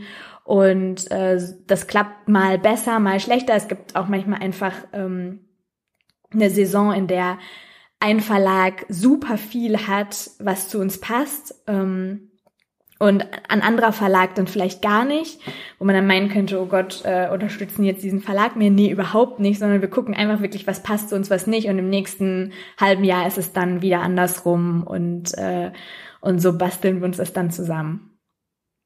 Wie gehst du denn vor, wenn du einen Gast hast, der schon, ich sag mal, total berühmt oder bekannt ist, über den man total viel lesen kann und du aber Sorge hast, jetzt Fragen zu stellen, die, die, die dieser Person schon zigmal gestellt wurden? Was machst du in der Vorbereitung? Wie weit gehst du nach hinten in der, deiner Recherche? Ähm, hast du da Tipps oder ein bestimmtes Vorgehen? Mm, also ich lese dann schon sehr viel. Ich versuche erstmal immer das Buch so unvoreingenommen wie möglich zu lesen. Also mir vorher zum Buch selber keine Kritiken durchzulesen oder ähm, auch, auch zu der Person an sich auch vielleicht auch nicht unbedingt vorher schon ein Interview mit der Stimme der Person zu hören, wenn, wenn ich jetzt die Person nicht sowieso schon kenne. Aber ich versuche erstmal das Buch zu lesen und dann mh, hm, fällt mir meist nach dem Lesen schon ein oder auf, was für mich jetzt spannend wäre, nach dem Lesen zu wissen. Und dann für diesen persönlichen Aspekt gehe ich wirklich ganz klassisch in die Recherche und gehe so weit zurück, bis ich das Gefühl habe, jetzt kann ich mit der Person ähm, so reden, dass es am Ende ein Interview dabei rumkommt und ein Gespräch. Im besten Fall soll es ja gar nicht klingen wie ein Interview, sondern einfach es ist einfach ein Gespräch mit einer Person. Ähm, dass man so auf die Art oder in der Themenzusammensetzung oder mit diesen und jenen Fragen ähm, nicht finden kann irgendwo. Also es ist mir schon wichtig, aber das ist ja, glaube ich, der Anspruch von allen Menschen, die andere interviewen, immer irgendwie einen Weg zu finden, was zu fragen, was so noch nicht gefragt wurde, Menschen aus der Reserve zu locken, ähm, auch was ihre Bücher angeht, nicht zum hundertsten Mal zu fragen, ob und wie viel von ihnen selber in dieser oder jener Figur steckt. Ne? So, also das ist jetzt so der Klassiker, aber, aber manchmal ist das auch gut. Also manchmal frage ich das trotzdem auch, wenn es irgendwie, wenn es irgendwie angebracht ist. Also es ist immer so total individuell mhm. und ich versuche da einfach jeder Person auf ihre Art gerecht zu werden und jedem Buch und ähm, glaube, das ist im Vergleich wahrscheinlich dadurch, dass man immer die Bücher lesen muss, eine recht vorbereitungsintensive Sendung.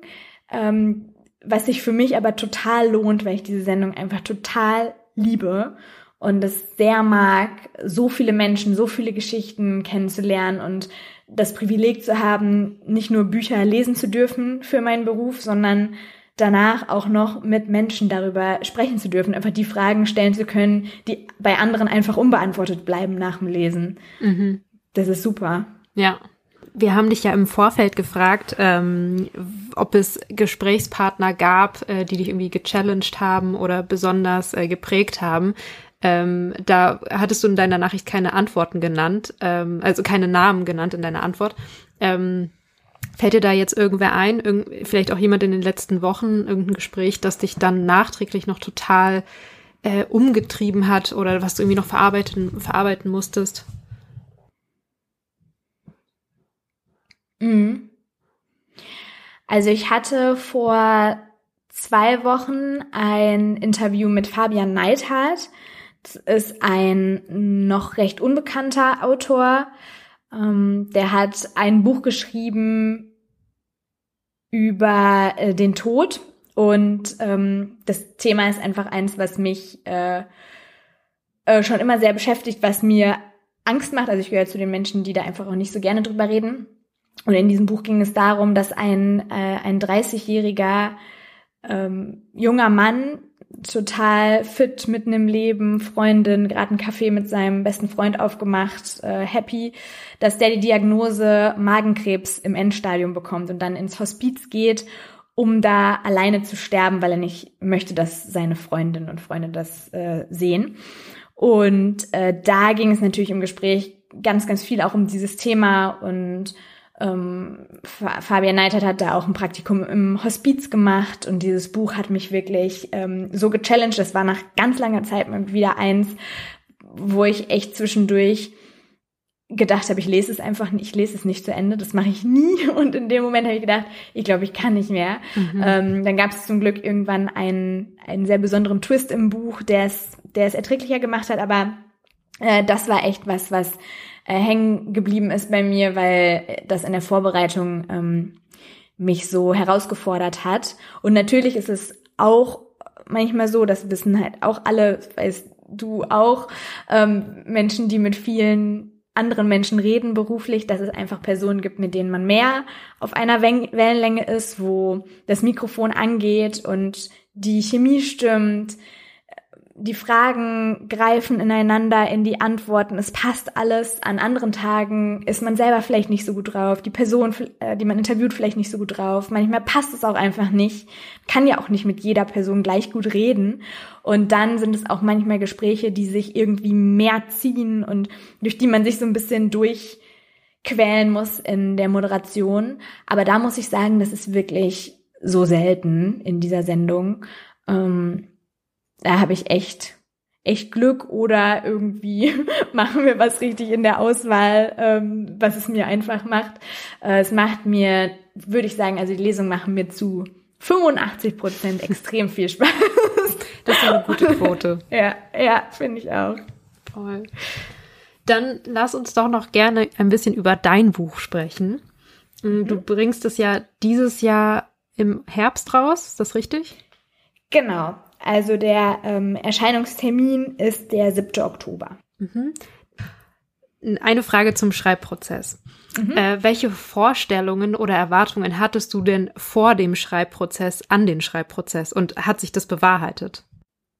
Mm, es war auch wieder eigentlich so ein bisschen so wie das, was ich vorhin erzählt habe, ähm, mit dem Studium und äh, dem Weg so in den Journalismus und so insgesamt. Ich habe einfach gedacht, das wird schon.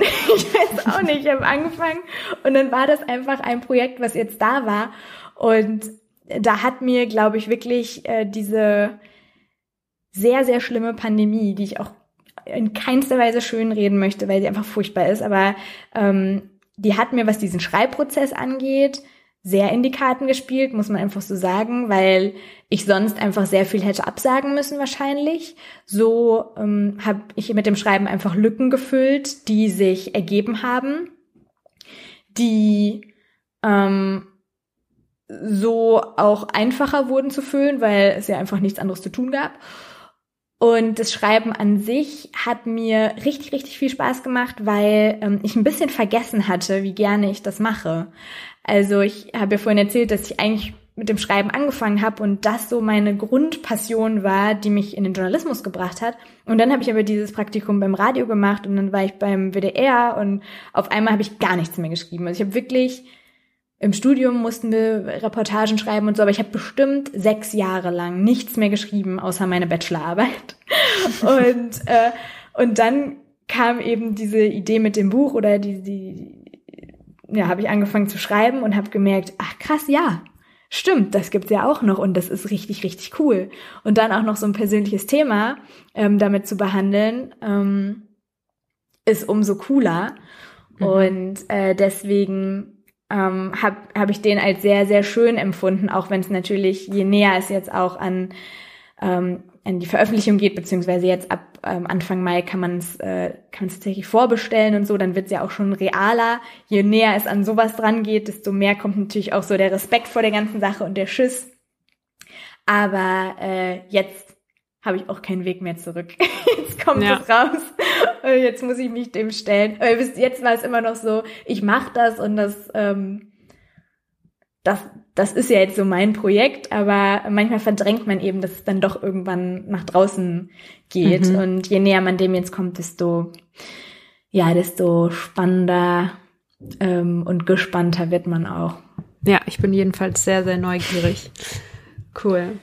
Ähm, noch eine Frage dazu. Ich habe ähm, in den letzten Tagen ein paar 1 Life Stories Folgen von dir gehört, äh, unter anderem die mit Benedict Wells zu Heartland. Mhm. Ähm, mhm. Also ich bin auch Riesenfan von Benedict Wells und ich finde das neue Buch super. Ähm, und ich fand deswegen oder deswegen fand ich das Interview so schön, dass, ähm, dass du das gemacht hast mit ihm. Und äh, ich war echt überrascht und beeindruckt davon, auf wie viele Details er da tatsächlich achten musste in dieser ganzen Figurenkonzeption oder auch von diesem fiktiven Ort, den er da geschaffen hat. Das weiß man ja alles irgendwie gar nicht, dass man sich das mhm. ja auch irgendwie überlegen muss, dass es ineinander greift etc. Als Leser denkst du dir, wow, der hat echt Kreativität ohne Ende und das passiert so, aber da steckt ja echt unfassbar viel jahrelange Arbeit rein. Deswegen habe ich das als sehr ja herausfordernd ähm, äh, wahrgenommen und ähm, ich frage mich, was denn bei dir so in der ganzen Konzeption das herausforderndste war. Naja, auch wenn es keine fiktive Story ist, ähm, muss man sich ja trotzdem überlegen. Man sitzt ja auch dann irgendwie so da und denkt sich, okay, ich habe die Themen, ich habe das, was ich sagen möchte ich muss jetzt irgendeine Herangehensweise finden, dass das spannend ist, dass man da dranbleiben möchte. Und ich wollte auch unbedingt, dass das kein Buch wird mit einem Kapitel, wo drüber steht Essen, Feiern.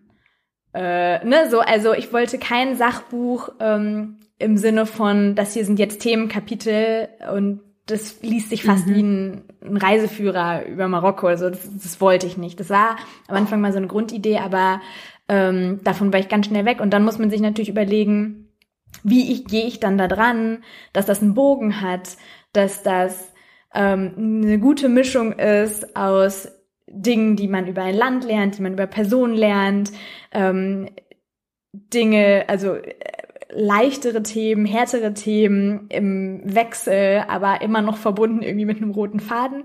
Das war schon ähm, hier und da auf jeden Fall eine Herausforderung. Und ähm, ich stehe jetzt noch vorm Lektorat, also ich bin gespannt, wie das auch nochmal wird und freue mich aber auch drauf, weil ich ähm, meiner Meinung nach wirklich da einen ganz, ganz tollen Verlag an der Seite habe und äh, die Zusammenarbeit da echt super toll ist. Ähm, bis jetzt, mal gucken, ob ich dann nach dem Lektorat immer noch sehe. Nee, ich bin mir sehr sicher.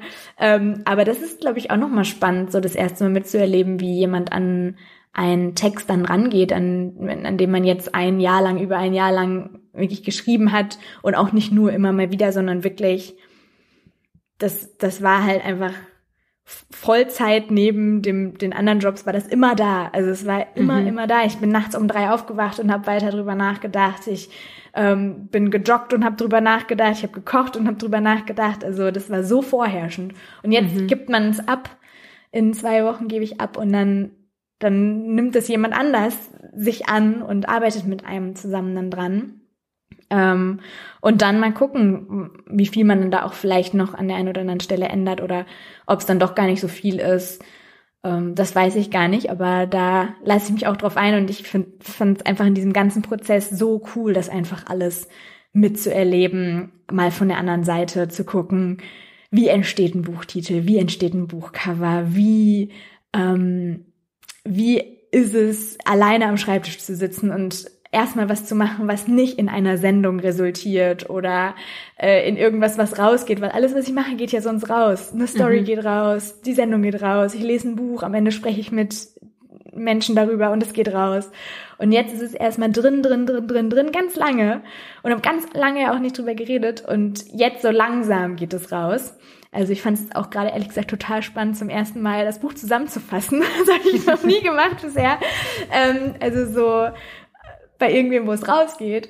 Ähm, das ist mega neu, aber ähm, es ist richtig, ein, richtig, für mich persönlich ein richtig, richtig schönes Projekt. Ja, also du hast auf jeden Fall meine Neugier geweckt und ähm, ich frage mich auch, ich frage mich auch, was muss das eigentlich für für ein geiles Gefühl sein? Also du sitzt da monatelang ähm, an so einer Idee und hast am Ende dein Buch im Bücherregal mit deinem Namen stehen. Ich äh, ich stelle es mir unglaublich vor. Ja, das weiß ich ja noch nicht, wie das sein ja. wird. Aber ähm, allein ähm, also allein das einmal so gemacht zu haben, ist schon für mich persönlich ein total geiles Gefühl, aber mhm. man ähm, man romantisiert das auch, glaube ich, manchmal oft äh, im Kopf, ne, dass man so denkt, ja, irgendwann will ich ein Buch ausbringen und dann sieht man mhm. sich an so einer Schreibmaschine äh, an so einem See wie in tatsächlich Liebe oder so dieser Schriftsteller, der da sitzt und dann fliegen die Blätter in den See und dann springt man rein und holt sie raus. Das ist es halt null, ne? Also sitzt einfach zu Hause rum und oft ist es auch einfach wirklich nur Arbeit, aber oft ist es auch viel Spaß.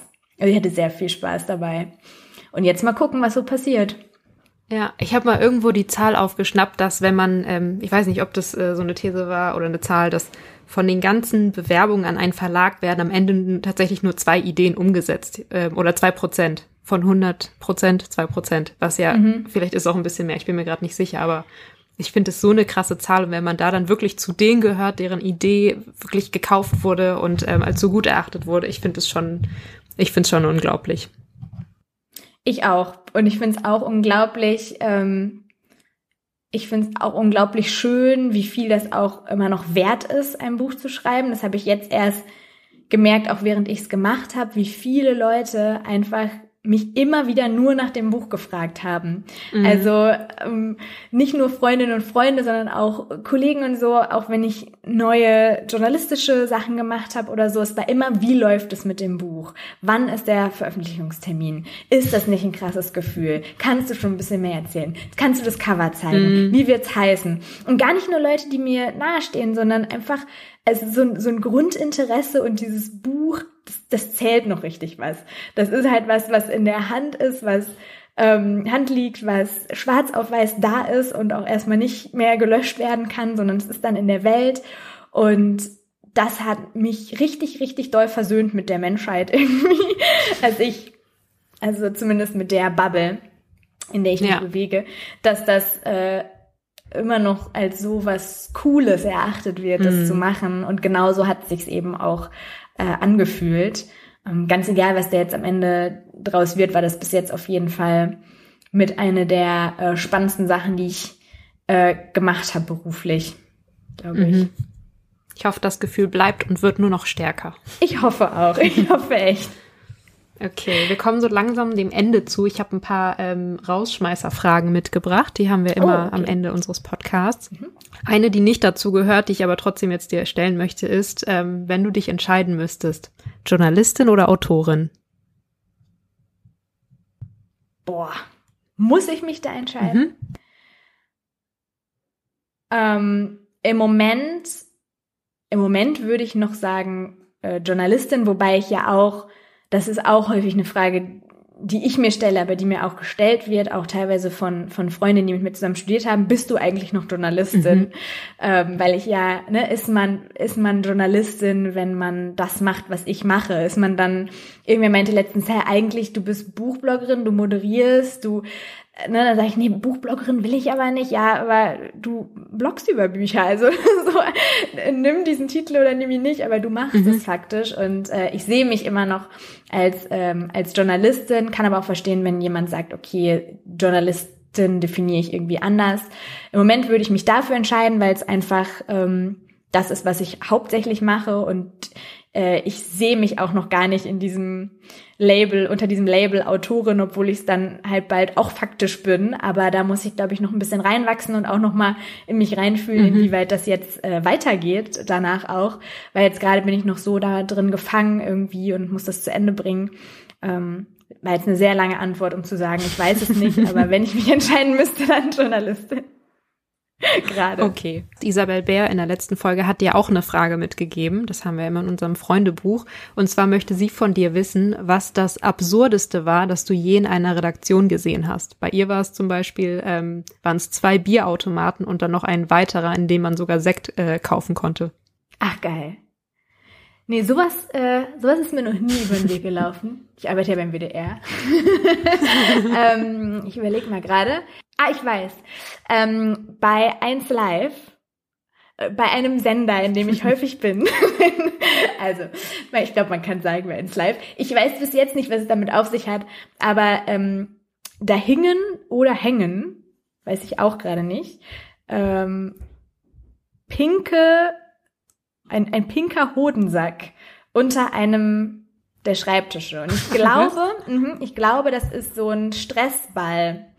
Also, ne, es gibt ja doch diese Knetbälle, so ja, ja, diese ja. Anti-Stress-Bälle. Und ich glaube, es war bestimmt irgendein Gag-Geschenk an irgendwen, die kann man so unter den Tisch bömpeln und dann kannst du unter, unterm Tisch diesen, diesen Sack kneten. Und der hing da und als ich das zum ersten Mal gesehen habe, ups, was ist da los? Das ist, glaube ich, mit Abstand das Absurdeste, was ich gesehen habe in der Redaktion. Ja. ja, das ist wirklich kurios. kurios. Frage beantwortet. Ja, voll. Ähm, wenn du ein neues Gericht erfinden würdest, welche Zutaten wären darin? Nicht. Also ich glaube auf jeden Fall ähm, Granatapfel. Also ich bin ein äh, großer Fan von Otto Lengi, von diesem super tollen israelischen Koch.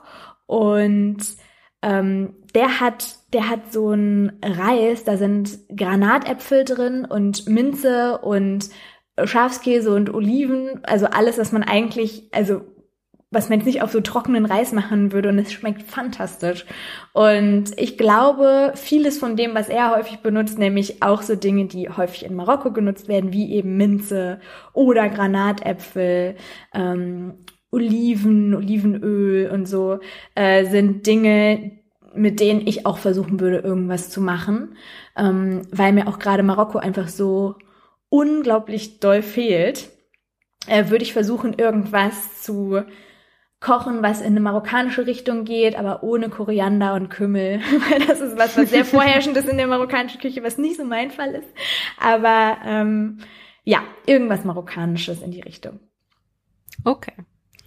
Wessen Instagram Stories schaust du dir immer als erstes an in deinem Feed? Das macht ja der Algorithmus für mich. Ich überlege gerade, wer ist da immer direkt vorne mit dabei? Simon Beek ist vorne mit dabei, ein ähm, ein Live-Kollege und auch Freund.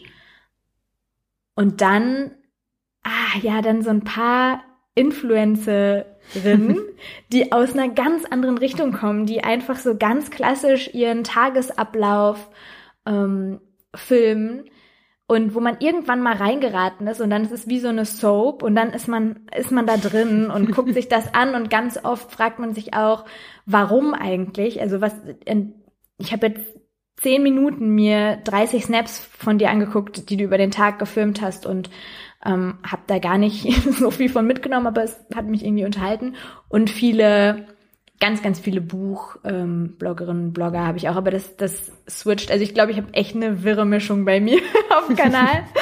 viel so ähm, eben viel Kultur, aber auch viel ähm, belangloses. Aber ist ja auch voll mhm. okay. Ja, voll. Vielleicht ist das auch der Grund, warum Leute Trash-TV schauen, wobei ja. ich will jetzt Influencer nicht damit vergleichen. Naja, also ähm, es ist halt bei einigen wirklich, als würde man sich so eine, so eine Serie angucken und man hat das Gefühl, man kennt die Charaktere, dabei kennt man sie natürlich eigentlich gar nicht. Ist ja auch eigentlich alles nur, ähm, ja, nur eine Art Rolle oder das, was sie eben zeigen wollen. Aber ich finde es total ähm, total spannend, wie das so funktioniert, dass man das Gefühl hat, man kennt eine Person ähm, und weiß so viel Privates über sie, ähm, nur weil, weil man sich da jeden Abend so ein paar äh, Sekündchen aus ihrem Alltag anguckt mhm. und dann direkt daraus schließt, das ist das ganze Leben und am Ende sind aber zwei Minuten gefilmt in 15 Sekunden Snaps, also eigentlich fast nichts, könnte alles gespielt mhm. sein. Ähm, also dieses Phänomen finde ich total spannend und fall auch sehr häufig drauf rein, glaube ich. ja, kenne ich. Aber Moment, also hast du nicht bei dir auch manchmal das Gefühl, na gut, du, du würdest dich, du bist wahrscheinlich nicht eine Influencerin im klassischen Sinne, weil du natürlich auch nichts verkaufst. Genau, das ist ähm, der Haupt. Aber man kriegt bei dir ja trotzdem auch einiges mit, klar, alles natürlich um, um den Job herum, wenn genau. du, ich weiß ja. nicht. Das ist es halt, ne? Also um den Job herum und Privates so ähm, so klein dosiert, dass es eigentlich, mhm. ähm, es, es, es sind dann private Sachen, zum Beispiel, keine Ahnung, jetzt habe ich irgendwas gebacken einen ganzen Tag und habe das, ähm, hab das begleitet, aber es ist halt in dem Fall nicht, ähm, persönlich privat, sondern mhm. es ist mein Privatleben. Es hat gerade nichts mit meinem Job zu tun, aber es ist dann einfach ein kleiner Ausschnitt, von dem ich dachte, das könnte Menschen interessieren, ähm, wie man Franzbrötchen backt zum Beispiel oder ne halt so mhm. ähm, äh, so so kleine Snippets quasi aus dem Leben, aber ähm, zum Beispiel Beziehungen, ähm, Freunde, Familie finden einfach nicht statt und äh, ich würde auch niemals zum Beispiel eine Story nach dem Aufstehen im Bett drehen oder so. Also es ist für mich einfach, ich habe so persönliche Grenzen ja. einfach und mit denen fühle ich mich total wohl und ähm, da äh, warne ich mich auch immer selber vor, die einzuhalten. Und bisher klappt das super gut, aber ich finde es natürlich auch interessant, mhm. wenn jemand äh, sein Privatleben richtig ausschlachtet bei Instagram. Nur ich glaube, ich bin da nicht die äh, richtige Person für, weil ich mich damit nicht wohlfühlen würde. Ja. Ja, Olivia und ich haben schon häufig ähm, auch über das Thema ja, Journalismus-Celebrities irgendwie auf Instagram gesprochen, weil ich, wir finden beide, da entwickeln sich so kleine, selbst so eine kleine Bubble an häufig ja, wobei nicht nur Frauen, auch Männer, die dann eben JournalistInnen eigentlich sind, aber trotzdem sehr viel auf Instagram machen. Und ich finde es total spannend, wie sich das wohl weiterentwickeln wird und was das irgendwie für neue Formen annehmen könnte. Ja, voll. Ja. Eine letzte Frage. Gab es ein Buch, was alle total gefeiert haben, nur du hast den Hype nicht verstanden? Ja. Und zwar eins, äh, was du wahrscheinlich auch gar nicht verstehen wirst. Und zwar vom Ende der Einsamkeit von Benedikt Welz. Ach so. ähm, ein Buch, was wirklich ja so gefeiert wurde. Und ich habe es gelesen und habe die ganze Zeit gewartet, dass ich auch so geflasht bin. Und es kam irgendwie nicht. Und das habe ich ihm auch erzählt, als wir jetzt die Lesung ähm, gemacht haben und habe äh, das mhm. auch geschrieben äh, in meinem Feed bei Insta. Und ich habe so viele Reaktionen davon bekommen. Entweder von Menschen, die gesagt haben, endlich sagt's mal jemand, ich habe es mich nie getraut zu sagen. Oder ich bin kurz davor, dir zu entfolgen. Bisher dachte ich, äh, du triffst genau meinen Geschmack. Aber, also ich glaube, es war nicht so ähm, oft so ernst gemeint, aber es hat schon sehr viel aufgewühlt. Ähm, und äh, man tendiert dann so schnell dazu, dann doch zu sagen, man findet's gut.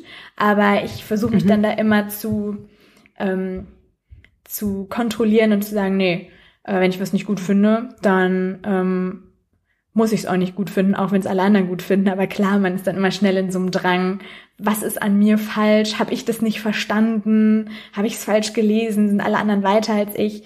Ähm, glaube ich nicht, aber äh, finde ich ganz spannend, wie subjektiv dann so Geschichten doch sind. Mhm.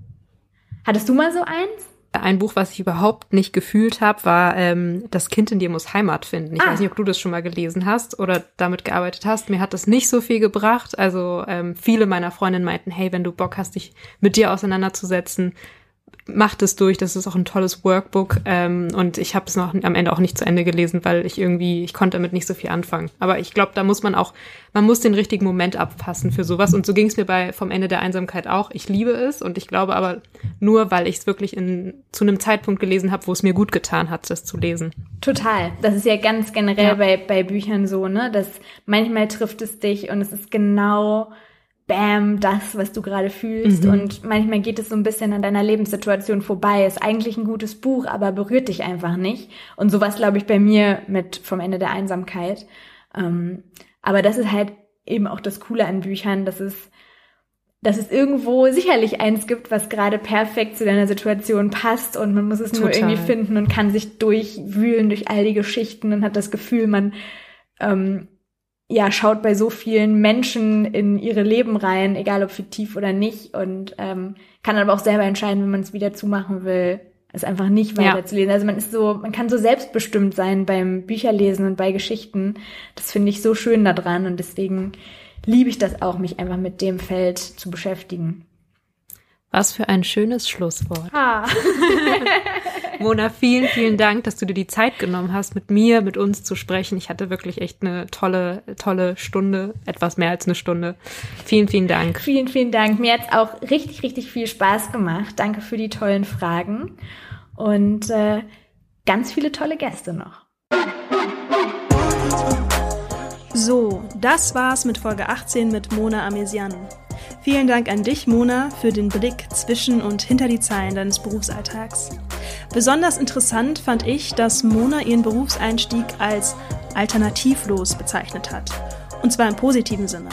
Also, dass, wenn man genau weiß, was einem liegt, man dort anknüpfen sollte. Ein schönes Zitat, was mir dazu aus meiner eigenen Literatur-Krustellkiste eingefallen ist. Dort, wo deine Talente liegen, liegen auch deine Aufgaben. Doch genug von meiner Meinung. Mich interessiert jetzt eure. Bei Apple Podcasts könnt ihr uns eine Rezension dalassen oder ihr meldet euch direkt bei uns über Instagram. Da heißen wir täglich grüßt mit Umlauten. Wir freuen uns über Gästevorschläge oder auch Verbesserungstipps und wenn euch die Folge gefallen hat, teilt sie doch gerne mit euren Liebsten. Dankeschön und bis zum nächsten Mal.